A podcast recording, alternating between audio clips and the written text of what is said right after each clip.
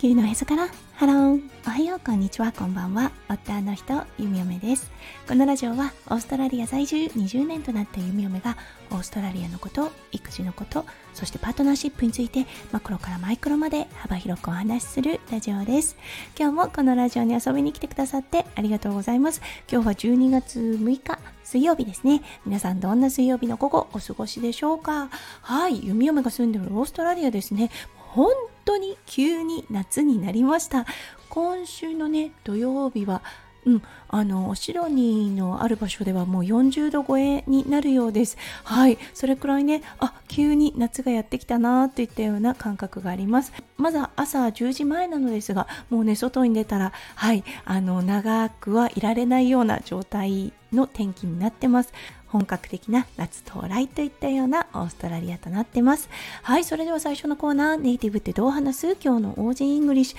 今日のワードは utterly disappointed です。はい、あの今日のねメインテーマにも関わってくるのですが、とっても残念なことがありました。もうね、全くもって失望したという意味がこの utterly disappointed です。他のね、活用法といえば、utterly surprised でもうめっちゃびっくりしたというような意味があります。あたりは本当にが強調された言葉となります。はい、それでは今日のメインテーマに移りましょう。今日のメインテーマはクリスマスハンパーです。はい、それでは今日も元気に夢読めラジオスタートします。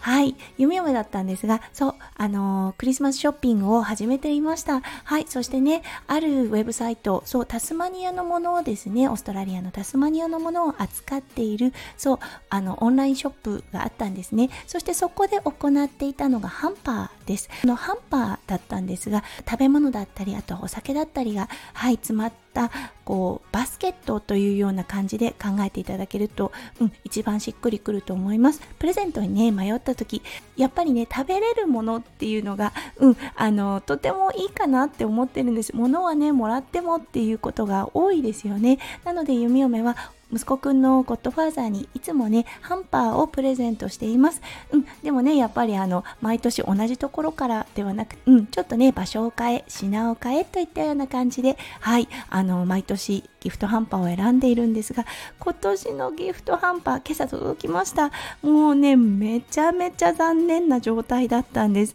はいオーストラリアあるあるだとは思うんですがあのタスマニアでねわさびが有名なんです。わさびペーストが売られていたのであこれはぜひギフトハンパーに入れようと思いました。弓嫁ねこれがあの冷蔵保存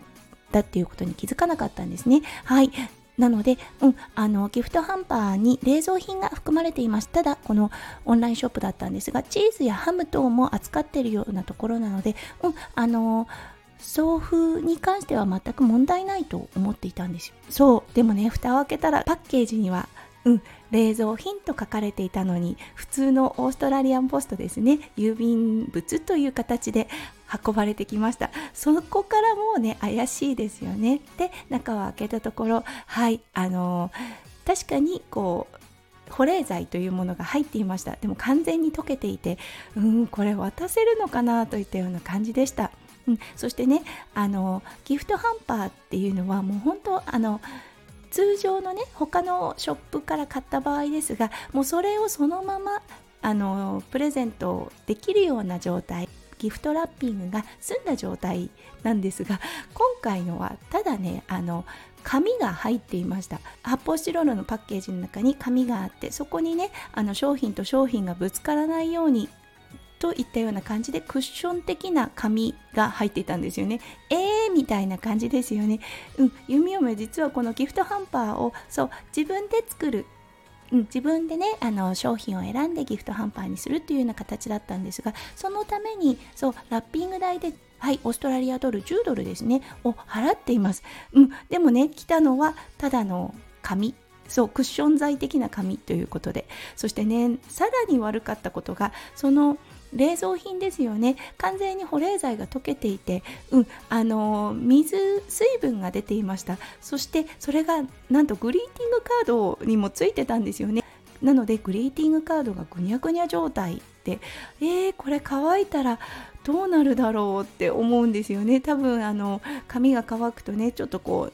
う波打ちますよね。うん、そんな状態のグリーティングカード使えるのかなと思ったんです。はい、そしてね、最後、今回のね、あのギフトハンパー、決め手だったんですが初めて見たプロダクトがあったんですねそれがサフランウォッカサフランが入っているウォッカですね。はい。なのでね、あ、面白い。そしてね、あの、とってもグルメな、あの、ゴッドファーザーなので、サフランとかもよく使っていますね。ウォッカも大好きということで、きっと喜んでもらえるなと思って購入したんですね。そう。そしてね、蓋を開けたら、あれ？